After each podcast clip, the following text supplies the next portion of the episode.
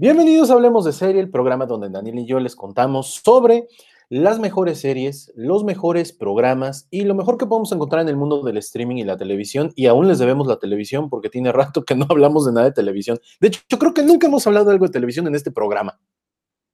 No. Saluda Dani, como todos los programas. ¿Cómo estás, Dani?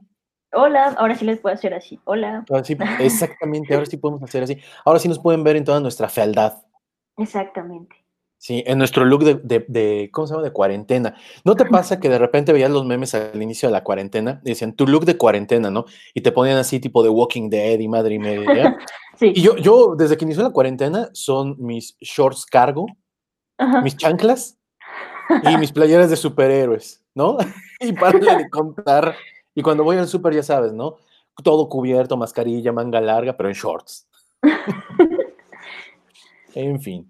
El día de hoy les tenemos un programa que veníamos este, postergando, y digo postergando porque teníamos una agenda, Daniel hizo una agenda para Hablemos de Chini, para esto que es Hablemos de Serie, y una de estas era hablar precisamente de algo que se puso de moda, pero creo que perdió punch con el tema de la pandemia. Ahorita vamos a platicar de eso. Eh, hoy vamos a platicarles un poco sobre lo que son los eh, programas de stand-up comedy, ¿no? Programas que en otras partes del mundo, concretamente en Estados Unidos, llevan años haciéndose. Y aquí los descubrimos como la gran novedad en los últimos cinco años. Y ha sido una tendencia en cuestión de comedia, en cuestión de humor, que le ha traído un refresco. Pero bueno, ahorita hablamos de eso. Vamos a comenzar.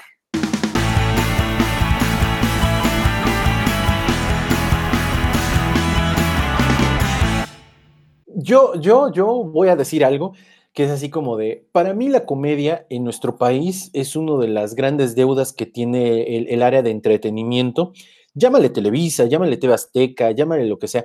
Creo que es uno de los grandes huecos que quedaron después de las décadas del 60, 70 y todavía el huequito de los 80 con grandes comediantes eh, eh, que, hacían cosas eh, atrevidas, que hacían cosas inusuales. Y creo que después de un lapso, ese hueco lo vino a llenar Eugenio Derbez, que muchos sabrán que para mí es un comediante del montón, sin embargo creo que a la gente le gusta, y de repente aparece este fenómeno llamado stand-up. Muy bien. Tú eres de esa generación que ya le tocó más el stand-up. Yo los vi de refilón y porque alguien algún día me comentó de ellos. Pero bueno, ¿tú qué? ¿Tú qué onda con el stand-up? ¿Te gusta? ¿No te gusta? ¿Tienes algún favorito? Favorita? Eh, no, no me gusta de por sí el stand-up, la verdad. Yo entiendo que es una moda, o más bien un, estilo de comedia que venía de, en Estados Unidos de mucho tiempo atrás. Era algo, era algo muy, muy común que comediantes de la televisión o ya grandes comediantes siempre empezaron como en barcitos, este, haciendo stand-up y, pues armando sus, sus, este, sus escenas, bueno, sus diálogos y todo, ¿no?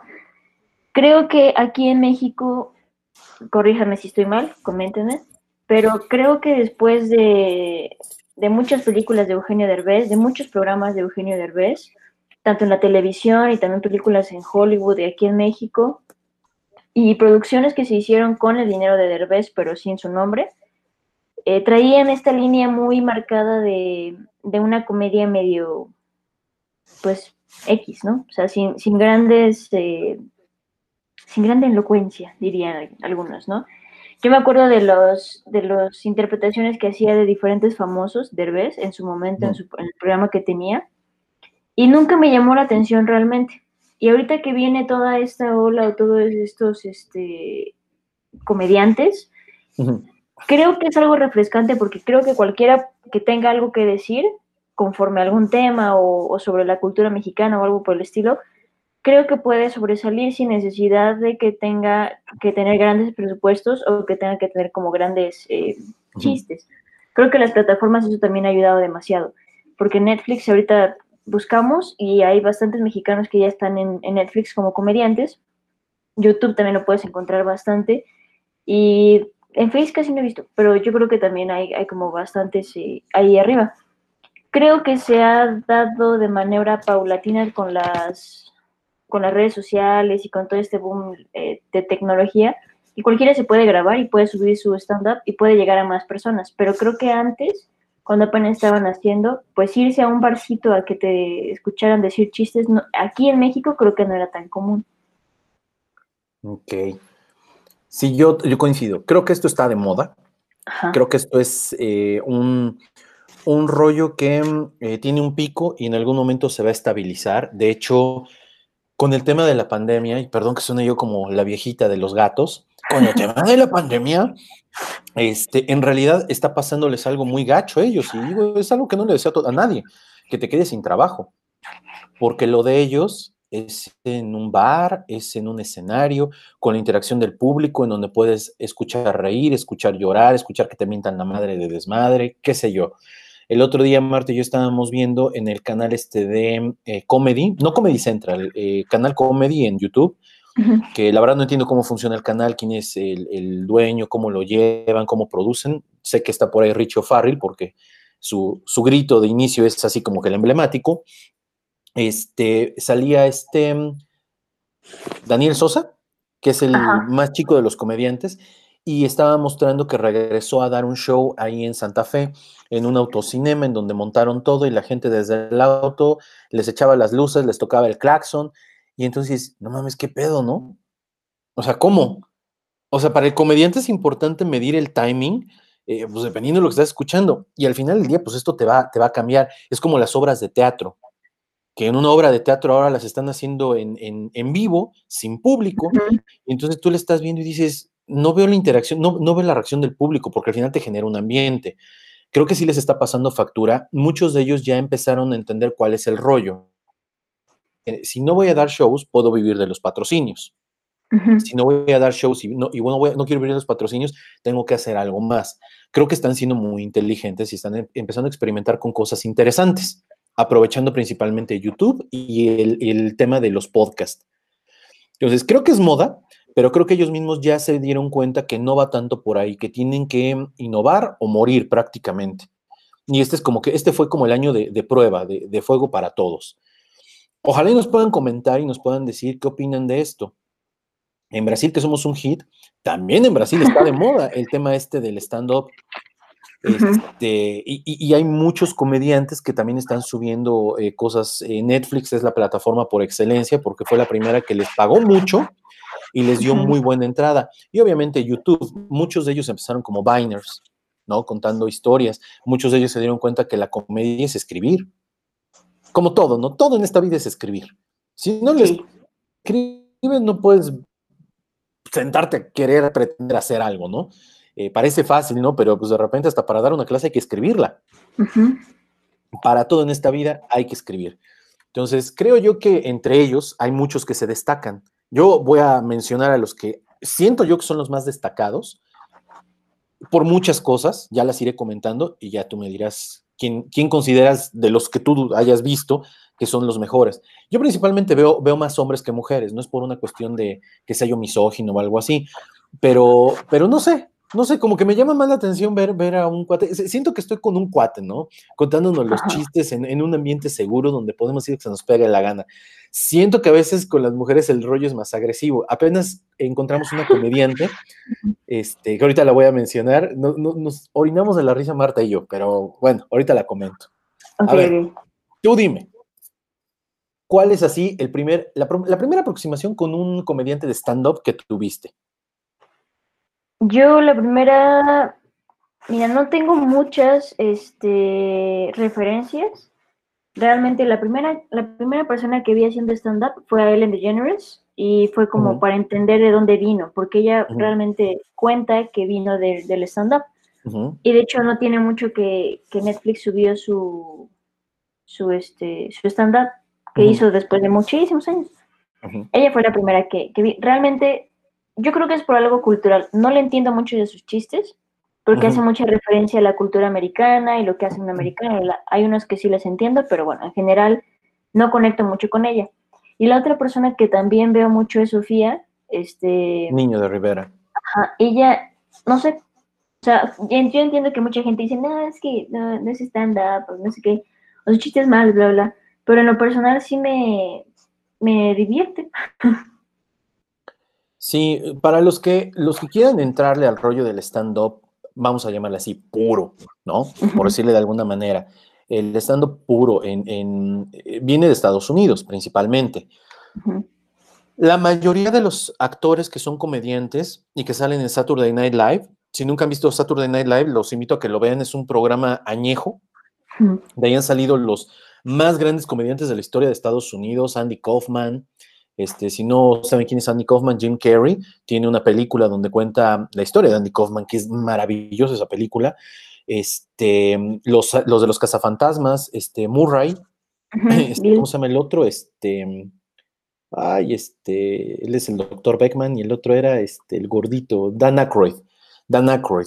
De ahí salieron muchísimos, muchísimos, muchísimos actores que hoy conocemos salieron de ahí. Adam Sandler, Rob Schneider, sea, a mí me tocó toda la generación de, Adam Sandler y Rob Schneider. Este, que Rob Schneider está casado con una mexicana. Pero tienes toda la razón. Si tú te quieres meter a eso, tienes que entender mucho de la cultura gringoide. Y no es que yo soy un experto en, pero hay cosas que si no, no le vas a agarrar el hilo y vas a decir, no entendí esa broma. Le recomiendo un stand-up muy bueno, creo que bastante digerible, que es el de Ray Romano. Ray Romano tuvo una serie que se llamaba Everybody, Everybody Loves Raymond aquí en, México la pasaban en Sony Entertainment Television, en el canal Sony.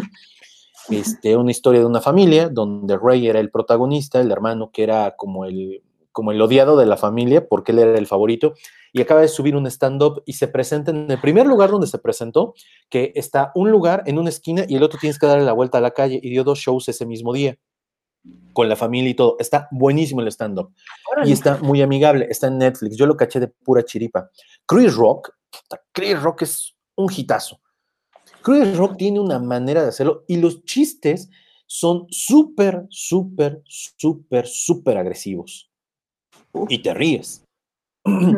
Eh, Jamie Fallon también tiene shows de stand-up. O sea, tienen una cultura muy amplia. Uno, uno en Estados Unidos va a un bar de stand-up a escuchar a los comediantes de ahí y ahí recibes. De hecho, eh, platicándolo otra vez, esta serie que te, que te, gusta mucho, la de este Marvelous Miss Maisel, te habla de la década de los 50 y ya había mujeres. Bueno, ya había stand-up. O sea, esto quiere decir que lleva rato. Es la primera manera que tienes de contactar con el público. A mí en lo personal, Sofía Niño de Rivera no me gusta, no me gusta el tipo de humor que maneja. Ojo, no estoy diciendo que no me caiga bien ella. No me gusta el tipo de humor que maneja. Se me hace, en lo personal, otra vez, no hablo ni por ti ni por nadie más, se me hace un tipo de humor de repente como que tiene cierto límite. Yo hasta cierto punto digo, ah, ah, ah, y yo voy cayendo, voy cayendo, voy cayendo.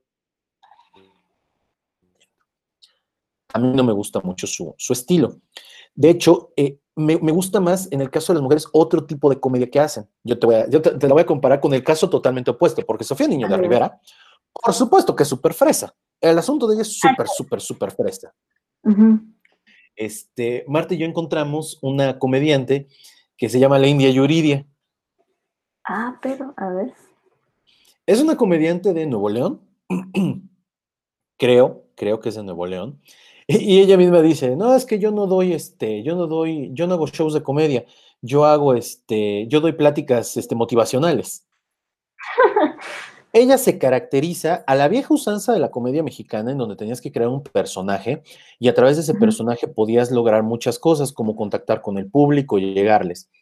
Nosotros un día la empezamos a ver y puta, nos cagamos de la risa. Además, sube muchas partes de su show a a YouTube. Y ahorita que estamos con el rollo de las clases en línea, es un chingo de cosas que, no, yo me cago de la risa porque es la clásica escena del estudiante que te dice alguna tontera, la clásica escena de la mamá atravesándose en la cámara o zapándose al este.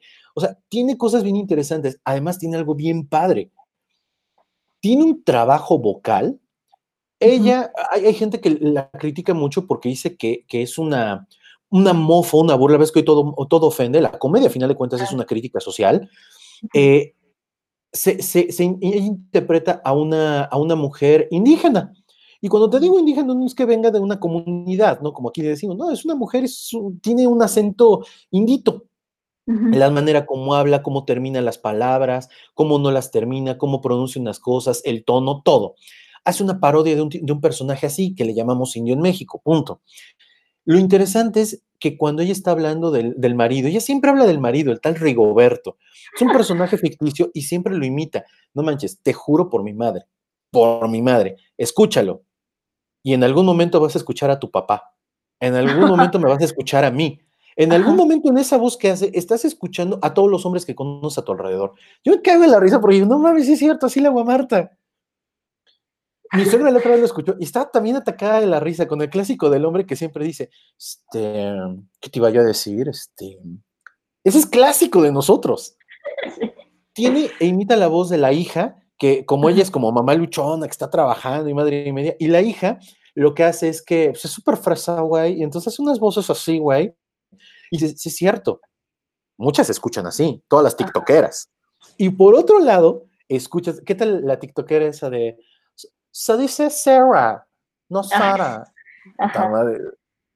Y por otro lado imita al hijo chiquito, al hijo chiquito que es bien inútil.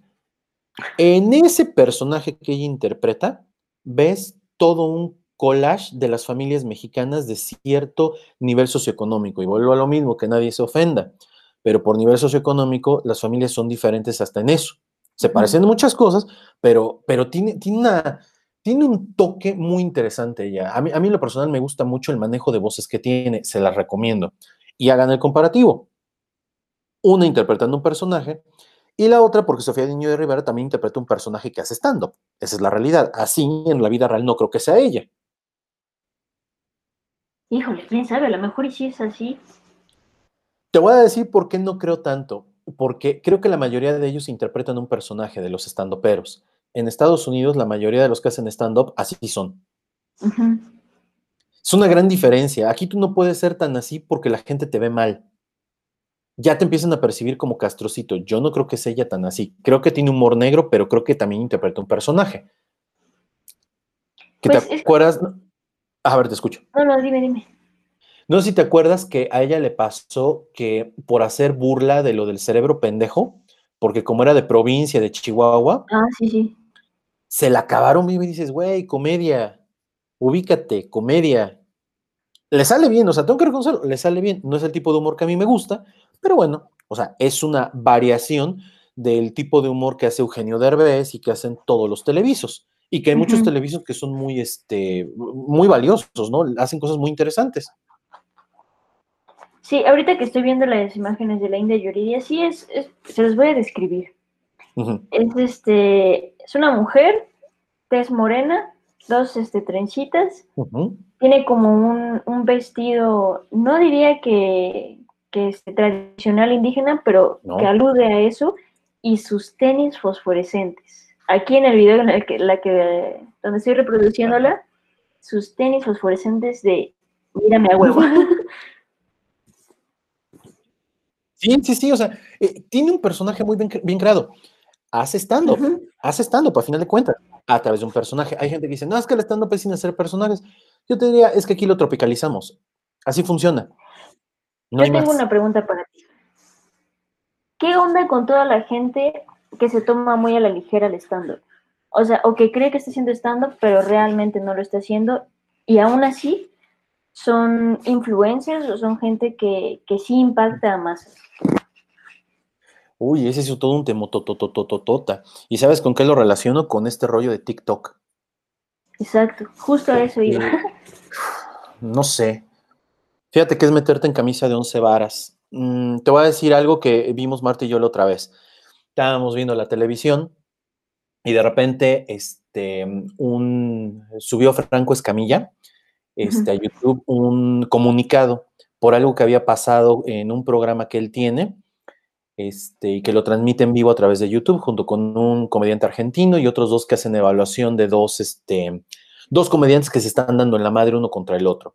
A mí ese, ese tipo de, comedia, que yo siento que ya no es comedia, cuando, cuando tienes a dos personas que se están tratando de insultar uno a otro, Comedy Central tiene un canal así donde se mintan la madre, yo digo, pues, mm, para mí eso ya no es comedia porque insultar si metas a la madre ya es otra cosa totalmente diferente, es como un duelo de raperos, mejor rapeen.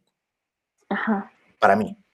Y entonces eh, él decía que lo que había hecho uno de los invitados, que estaba compitiendo contra otra este, comediante, pues simple y sencillamente fue insultarla y que él nunca vio el remate del chiste. Entonces, que tuvo que quitar ese video de, de YouTube, me llamó mucho la atención, busqué el video claramente, vi el video y escuché, pues sí, lo único que hace el güey es que le hizo como un rap, una canción, una madre así, un reggaetón, donde le dice, en términos concretos, puras obscenidades. Nadie entiende como cuál es el objetivo, en efecto no hay un remate, pero ella le contesta, yo nunca vi que ella como que se ofendiera, nunca vi, los otros estaban con cara así como de qué onda, y se acabó el asunto. Yo dije, más bien lo hizo como para darle publicidad al, canal, ¿no? A lo que está haciendo. Pero creo que de repente muchos no entienden que la comedia, pues como decía rato, se tiene que escribir, la tienes que preparar, no nomás es sacar algo que se vea cagadito ya. Sea, yo he conocido en mi vida muchos güeyes que son cagados, pero cuando los pones en esa situación de que tienes que entretener, entretener a través de la comedia, pues ya no, ya no, ya no son entretenidos, pierden hasta lo chistoso. Yo creo que muchos de los que hacen TikTok no son comediantes. Hay un cuate, se llama Hank, no sé si lo has visto. Este, comparte muchos de sus videos en Facebook. O sea, se ve que tengo mucho tiempo libre, claramente. Y el cuate agarra a los de, a los, a los de TikTok, a los chavos que les dice el White Sicans, y entonces suben cosas. Por ejemplo, hay uno de un cuate que sube y dice, toda mi ropa es Gucci. Y entonces empieza, este, Gucci, Gucci, Gucci. Y mira lo que Gucci me regaló, porque no sé qué, no sé cuánto, un calzador. Y dices, no te lo regaló, güey. Después de todo lo que compraste, un calzador, yo me sentiría ofendido, pero bueno. Y entonces el cuate dice, aquí en, en, La Paca, la señora de La Paca me dio, mira, Paca, Paca, Paca. Y ya después de un rato, y hace unas buenas parodias. Al grado que una vez uno de los chavos a los que imita, lo empieza a imitar a él y entonces creo que se pusieron de acuerdo claramente y entonces hacen el video invertido y dicen, no, güey, así no funciona, regresemos a lo normal. Pero agarraron la onda. Me parece que el cuate entiende bien el lenguaje de TikTok, porque al final del día tiene un lenguaje esa madre, y lo ha sabido capitalizar. Como los Biners lo supieron capitalizar y luego se convirtieron en Daniel Sosa y ahora da shows de stand-up y madre y media. Pero sí creo que hay muchos que creen que por ser cagaditos ¿no? Este, o lo que a ti te parece cagadito, nos tiene que parecer a todos cagadito. Y la triste realidad es que no. La comedia se segmenta, la comedia se divide, no todo el mundo le va a caer bien. Y más en una época donde la comedia está súper, súper, súper, súper satirizada, bueno, satanizada, perdón, no satirizada, satanizada. Sí, a ese, también, ese punto quería también llegar. Por ejemplo, eh, ya ves que hubo todo un revuelo en lo de Chumel Torres, ¿no? en que él, exponía que su comedia, pues sí, es negra, es dura, pero que al final es el retrato de lo que se vive el día a día, ¿no? Huerta le, le, contesta que al final tiene que crecer la gente y tiene que entender que por medio de la comedia no se puede este, hacer ese tipo de comentarios. Creo que estaba un poco yo de acuerdo con Tenoch, en el sentido de, que sí hay cosas en las que siento que Chumel de repente no agarra el pedo y las lanza y las tira así como si nada.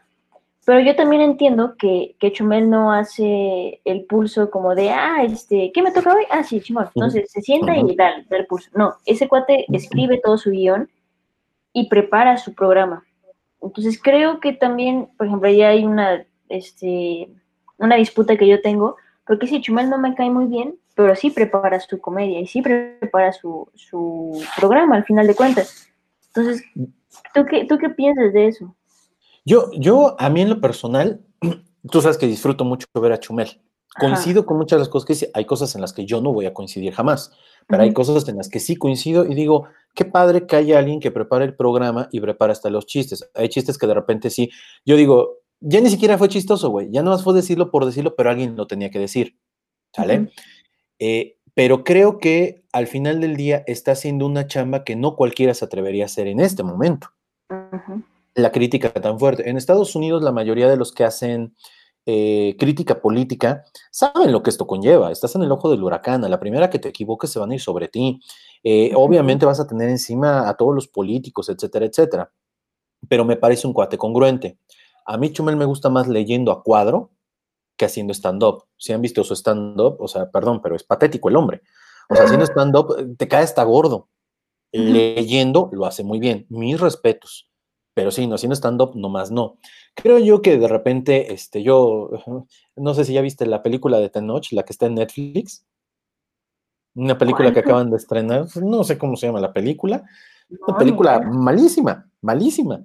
O sea, yo te diría, pues mira, vas a ponerte a criticar y hablar de eso, primero lee los guiones de las películas que te están mandando, mano. Ya después nos ponemos a opinar de temas de política y madre y media, porque si el cuate claramente no leyó el guion, mal actuada, o sea, ahí te demuestra realmente que muchas de las cosas que hace son garbanzo de libra. A mí de por sí noche no me cae bien porque hace series de narcos y esas madres, y esas que yo con eso no le entro. O sea, las puedo ver y todo, pero, pero eso es una apología del delito desde mi muy particular punto de vista y no le entro por ahí. Sí creo que, la comedia política en este país se ha olvidado. Hace muchos años existían los famosos peluches que le tiraban con todo al presidente Fox de ese momento y, y hacían un tipo de humor muy inteligente. También me acuerdo mucho del comediante este Palillo, que se presentaba en la carpa y ya le habían dicho, oye, si vuelves a hablar de la presidencia de, del gobierno, lo sacaban de la carpa y se lo llevaban detenido y a pagar la multa. El mismo Cantinflas hacía muchísima sátira política. Cantinflas era de carpa y en la carpa es el barrio, ¿no? La gente que, de a pie, ¿no? Dirían por ahí, que anda este, viendo, viendo cómo se pueden eh, reír un poco de la vida. Al final yo creo que la comedia te ayuda a eso, a desahogarte un poco de las cosas que a veces no puedes decir. Pero sí. Claro, al final entretiene. Sí, es que esa es la función. Y desde el momento en que te ríes, ya te comprometiste. Porque sabes que te estás riendo porque es cierto. Sí. esa es la maravilla de la comedia. Digo, hay cuates que la verdad, yo lo puedo decir, creo que Chumel es muy valiente al hacer muchas cosas que dice y como las dice. No es tan sencillo, no es tan sencillo.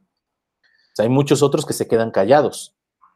Es como lo de Eugenio Derbez cuando dijo que si la película que hizo vendía tanto, iba a ir a restregárselo en la jeta Donald Trump para vender una película. Nunca hiciste eso, güey. No, al final del día fue, fue nada más comedia chencha para ver si vendíamos un poco más.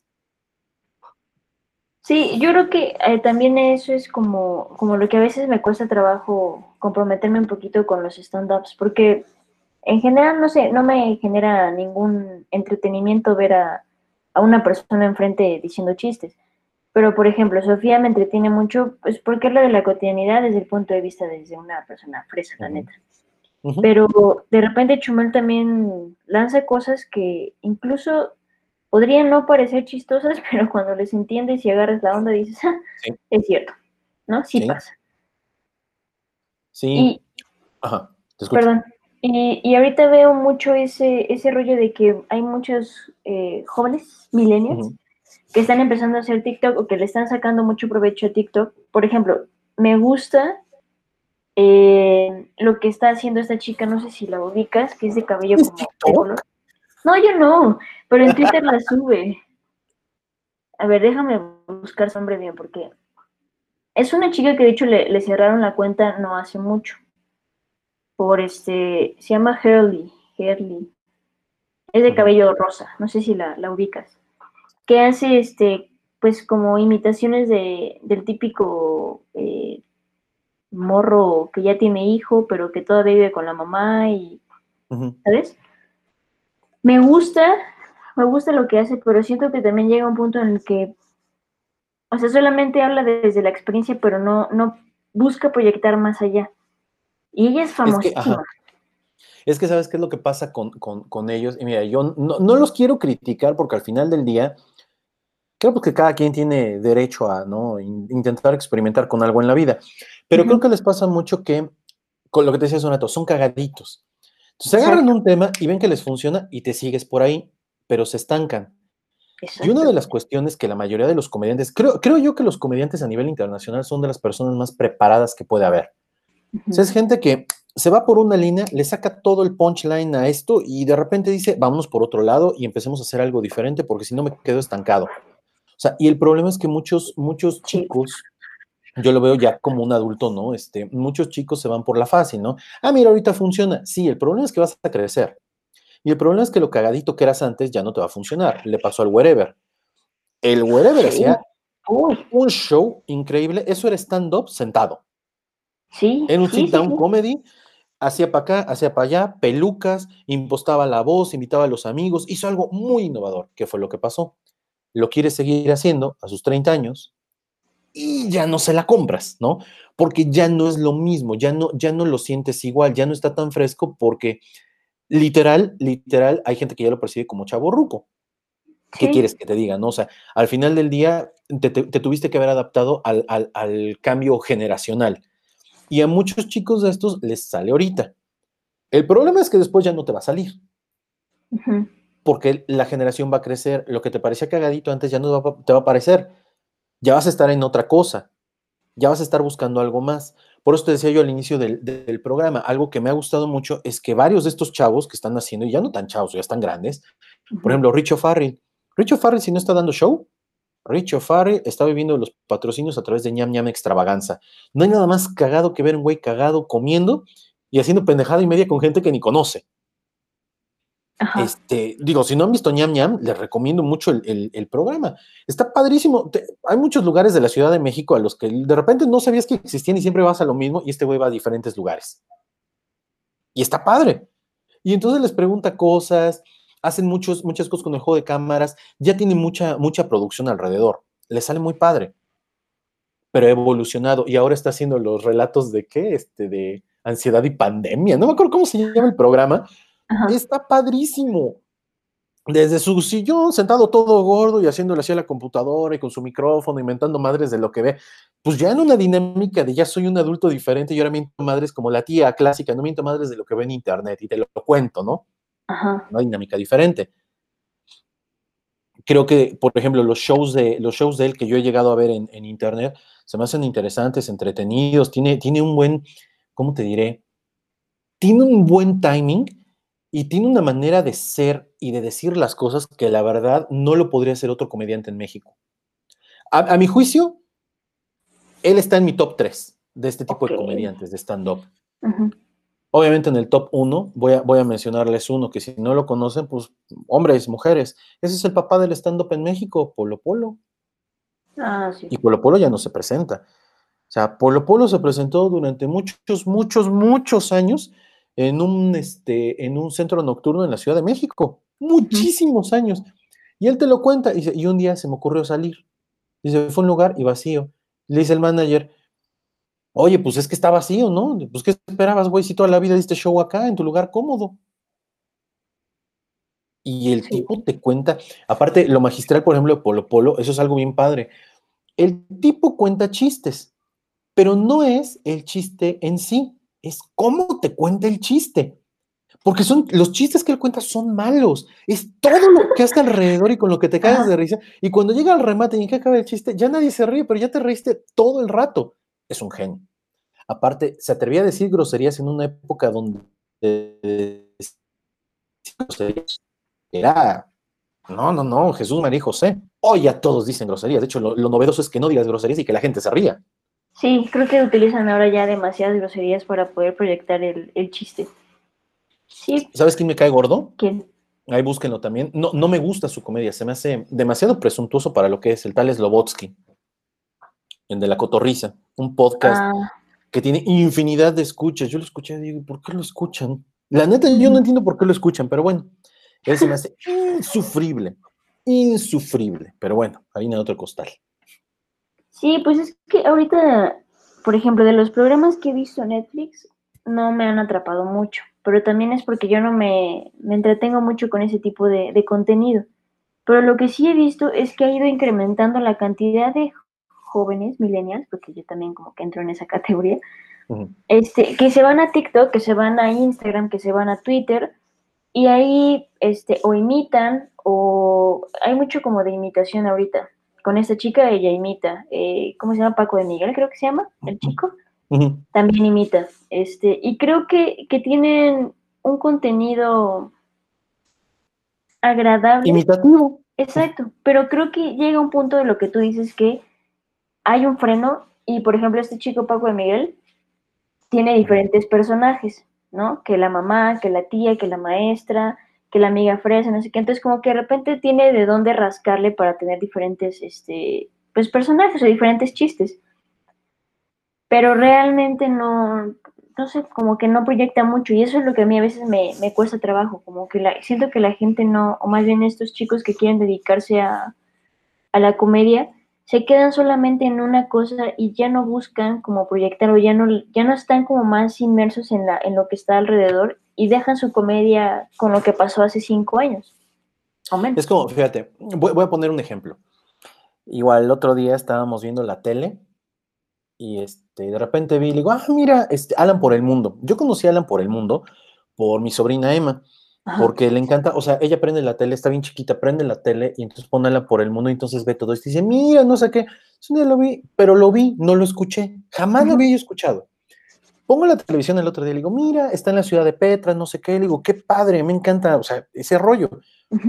Y yo digo, no mames, llevas dos camarógrafos con cámaras 4K, vas tú en cámara 4K, ya fuiste hasta allá y no te preparaste. Y lo único que puedes decir ante la cámara es, wow, estoy maravillado. Es que, wow, miren esto. Dices, no chingues, cabrón, mejor lo veo en mute. O sea, el problema, el problema es que la mayoría, y, a lo mejor me va a odiar muchísima gente por lo que voy a decir, el problema de, muchos contenidos, más allá del stand-up, en YouTube, en podcast y eso, es que la gente no se prepara. O sea, el problema es ese. Mira, tú y yo podemos agarrar y sentarnos a ver una serie.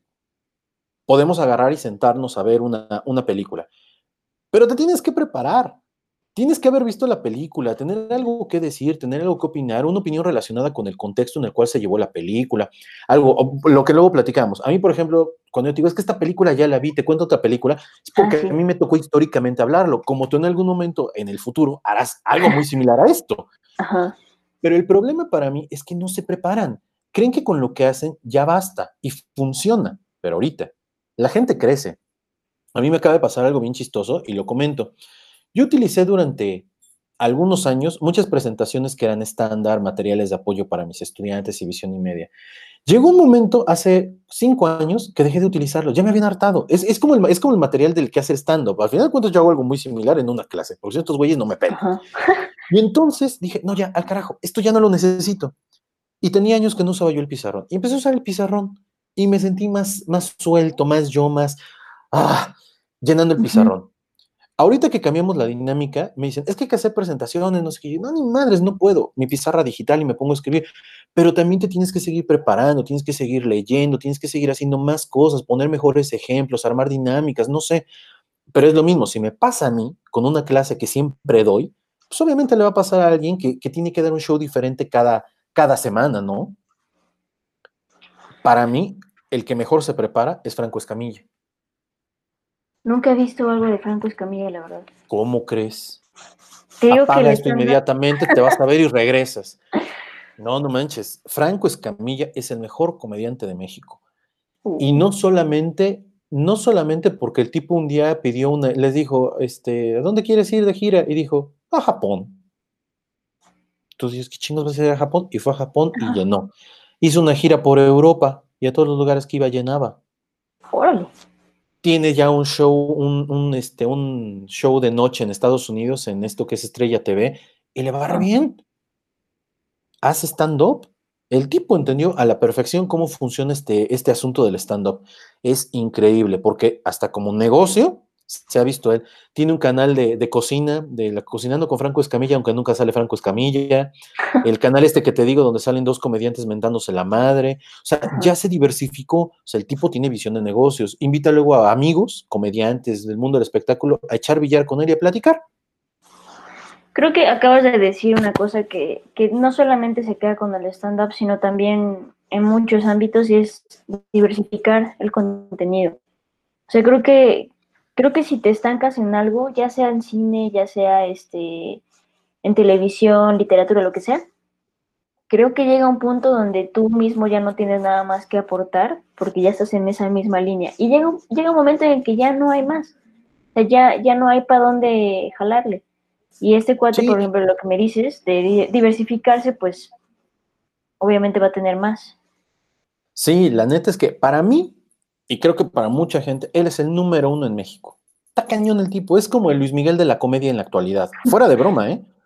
O sea, te llena lugares, es un tipo alivianado, no hace chistes de política, no hace chistes del narco. Todo su humor está basado en cosas cotidianas de la vida real. Habla de los hijos, habla de la esposa, habla de fui a tal lugar, yo no tomo. O sea, es un cuate que en las cosas mundanas encuentra cosas increíbles. En cambio, hay otros que le dan mucha vuelta al asunto y no se entiende. Hay, hay varios de estos cuates en, este, en los stand-ups de, Netflix que a mí en lo personal no, nomás no me llenan. Te digo, el tal Slobotsky, Dios mío, se me hace insufrible, porque aparte te cuenta cosas, o sea, yo lo voy a decir, te cuenta cosas que claramente este, tiene una perspectiva de alguien que siempre ha tenido dinero y te cuenta cosas a veces como muy burlonas de la gente pobre, pero burlándose de la gente pobre. O, te lo pinta como yo soy muy cabrón cuando le ves la cara y dices, no tienes cara de cabrón, solamente te ves cagado. No, o sea, como muy, es, eh, lo siento a veces como muy agresivo ante el público, no sé.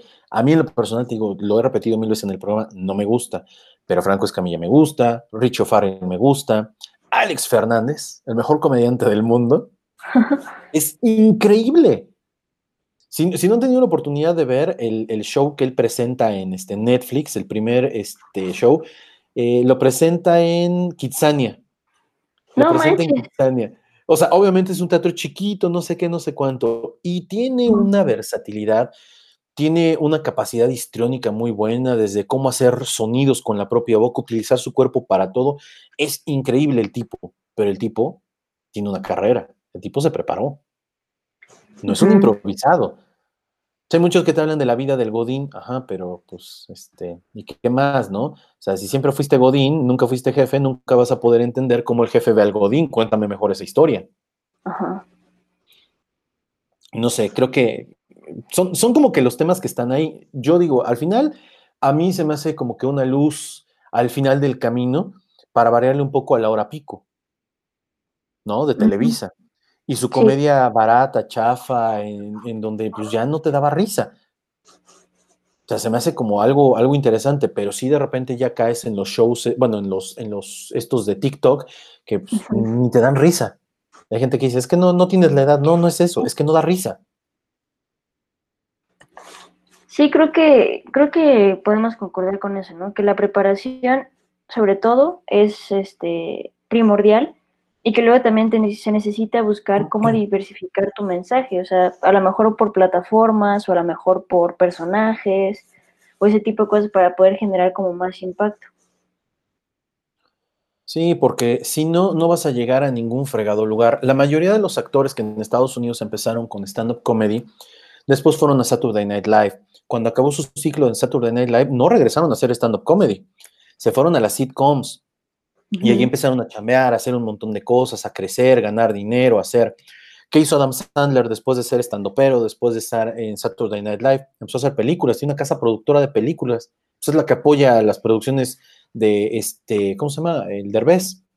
Ajá. Sí, por ejemplo, te digo que de la historia que conozco de Ellen también, o sea, empezó por stand-up y de repente stand-up se fue a la televisión con una serie, que ya después por ciertas razones ya no funcionó y así, pero bueno, eso es harina de otra cosa. Serie era buena, hasta que salió del closet y la cancelaron. Y no la cancelaron por eso. Y no sé si oíste que ahorita tiene una, bronca muy fuerte por la demanda esta de abuso del, no, no abuso, acoso del trabajador, ¿no? Sí, que... Ya todo el mundo la quiere cancelar. Sí, creo que ya la cancelaron, si no estoy mal. Hasta donde yo me quedé, creo que sí. Y es que dicen que, que estaba muy eh, hostil el ambiente de trabajo y que había acoso dentro del, trabajo que ella no hacía, pero que ella sabía que había acoso y que nunca se hizo nada. Entonces, bueno, fue un rollo tremendo que pues ahí hay como disputa, ¿no? O sea, la cancelas, no la cancelas, es una de las comediantes que ha progresado y que ha impactado muchísimo en Estados Unidos, por lo menos, y yo creo que a muchos comediantes en general también ha, ha impactado y ha generado como esas ganas de hacer stand-up. Pero pues bueno, al final también ahorita está como muy sensible la gente en ese aspecto. No digo que sea malo acosar en el trabajo, ni que sea este bueno un ambiente hostil, pero también creo que ahorita estamos en un pico muy fuerte de, querer cancelar todo. Sí, creo que el encierro no nos ha hecho bien, lo, comentábamos hace un rato, ¿no? Este, con el tema de las películas, en Hablemos de Chile. O sea, el simple hecho de que la gente quiera cancelar todo porque no me gustó. Mira, a mí no me pudo haber gustado Mulan, ¿estás de acuerdo? Pero no por eso voy a decir que la saquen. O sea, pues a alguien le costó, era fuentes de empleo, es gente que al final del día recibió su LAN, etcétera. O sea, pues ya déjalo ahí. Sí, aquí el tema con el stand-up es que de repente ya estamos tan intolerantes que mucha gente, yo puedo decirlo, a mí no me gusta la comedia de Sofía Niño de Rivera, pero yo no voy a decir que no trabaje, pues yo quién soy para decir que no trabaje, pues que trabaje la mujer, que le vaya bien, igual y mejora su comedia y me acaba gustando su comedia, ¿no? Pero, pero, pero no se trata de eso. Y es que sí, ya la gente debería estar bien pinche intolerante ante todo, ante todo. Fíjate que yo siento que, bueno, yo tengo esa disputa ahí con, con, todo ese tema, porque, por ejemplo, lo que pasó con Chumel, que de repente sí se pasaba con los chistes y todo, pues a mí la solución fácil sería, pues no lo veas, güey, ¿no? si no te pues gusta, no compartes, no lo veas y no lo compartas y no comentes de eso y no le hagas más publicidad, porque al final, la publicidad al final sigue siendo publicidad. Si no te gusta, bye. Pero también, este, me genera un poco de conflicto porque digo, bueno, o sea, también son mensajes que está dando al, al, público gente joven que no entiende todavía el concepto, que no entiende el contexto de las situaciones, y solo replica por replicar lo imbécil sin tener como esa introspección. Sí, ese conocimiento, sí. Sí, aquí, aquí el problema es que si te das cuenta, ya hay un boom mediático así, por todos lados te llega el bombardeo, encuentras contenidos acá, contenidos allá, bla, bla, bla. No es para todos, pero antes el no era para todos, a salir en un horario. El es para todos, sale en otro horario. Ahora tienes una gran apertura ante, ante todo esto. Y sí, al final del día muchas de estas personas que se dedican al negocio de la comedia, pues están eh, buscando cancelarlas porque eres, eh, por ejemplo, el caso de Chumel, eres políticamente incorrecto. No sé si ya tuviste oportunidad de ver a Broso y a, a Loret de Mola haciendo comedia. No. Tienes que verlos. Te juro por mi madre que yo no esperaba que tuvieran tan buena química los dos, puedes o no estar de acuerdo con lo que están diciendo, porque eso es válido, pero de que te ríes, te ríes. O sea, porque de verdad están tocando temas bien complejos de nuestra sociedad y, y, Broso le da el toque picante y el otro cuate le, va dando cuerda y le va dando cuerda y le va dando cuerda y dices, qué buena mancuerna. De esas mancuernas hay en Estados Unidos un montón que critican al presidente y nadie se ofende como bien dices, si no quieres, cámbiale, si no quieres, no pagues Netflix, si no quieres, no prendas YouTube, ve otra cosa, busca otros contenidos y bloquea ese. Sí, bueno, en Estados Unidos ya ves que está bien fuerte ese tema de, la libertad de expresión, ¿no? Y que si no se pueden expresar, te manda millonario y bla, bla, bla. Aquí en México creo que no hay tanta esa cultura de la libertad de expresión. Si no le gusta, entonces yo tengo el derecho de cancelarte. ¿Por qué? Porque, porque no me gusta, güey. O porque estás insultando a alguien que sí me agrada. Es como que no entendemos mucho esa parte, creo, todavía. Sí, sí, ahí tenemos un tema muy, muy duro. Esto va a tocar eh, fondo en el momento en que empiecen a entrar los abogados.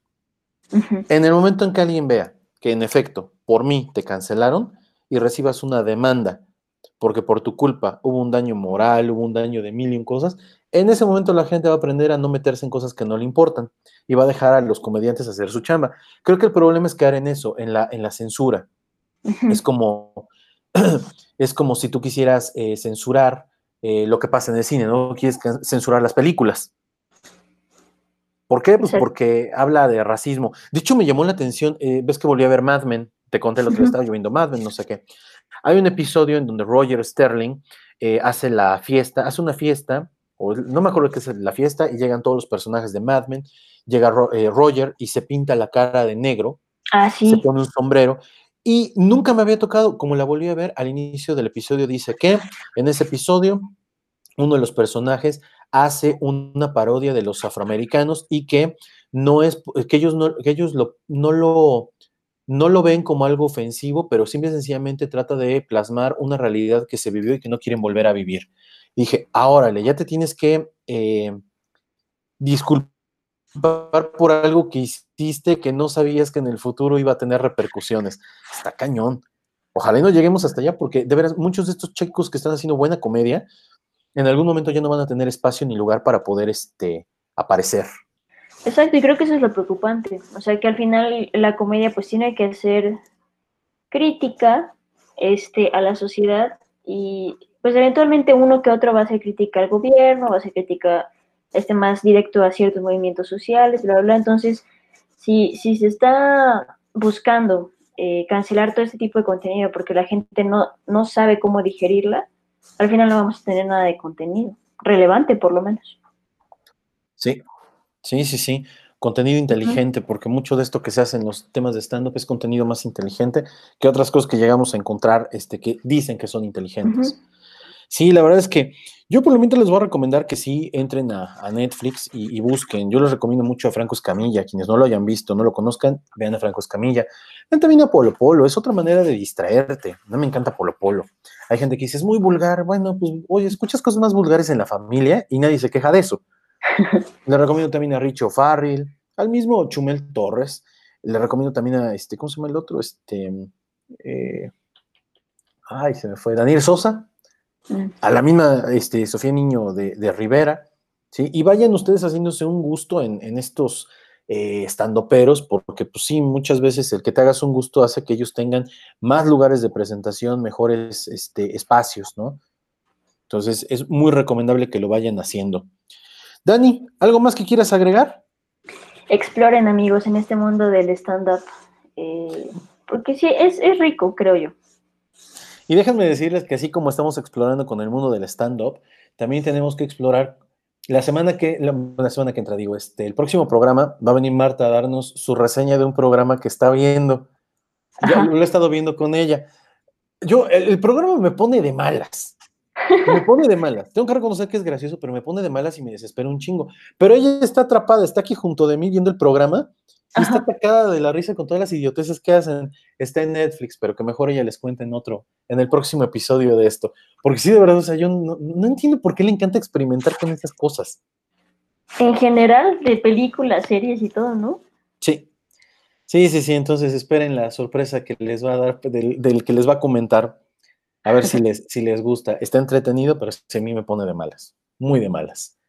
Entonces, Dani, si no hubiera nada más que agregar, vamos a despedir esta emisión de Hablemos de Series. Una disculpa por haber dejado abandonado esto por dos semanas, pero pues estas dos semanas han sido muy complicadas. Este, ya no los vamos a abandonar tan gacho, vamos a ser más, este, ¿cómo se dice?, más constantes en esto, sobre todo porque se viene algo, el 20 de septiembre, Billions Comics, eh, que es la patrocinadora de todo esto, eh, cumple seis años en el mercado. Se dice fácil, pero pues la hemos sangrado. Seis años en el mercado, entonces va a haber cambios en el, en el canal de Billions Comics, además de seguir narrando. Ahora voy a hacer esto de, comentar los cómics y hacer así para que me odien más, como a la América.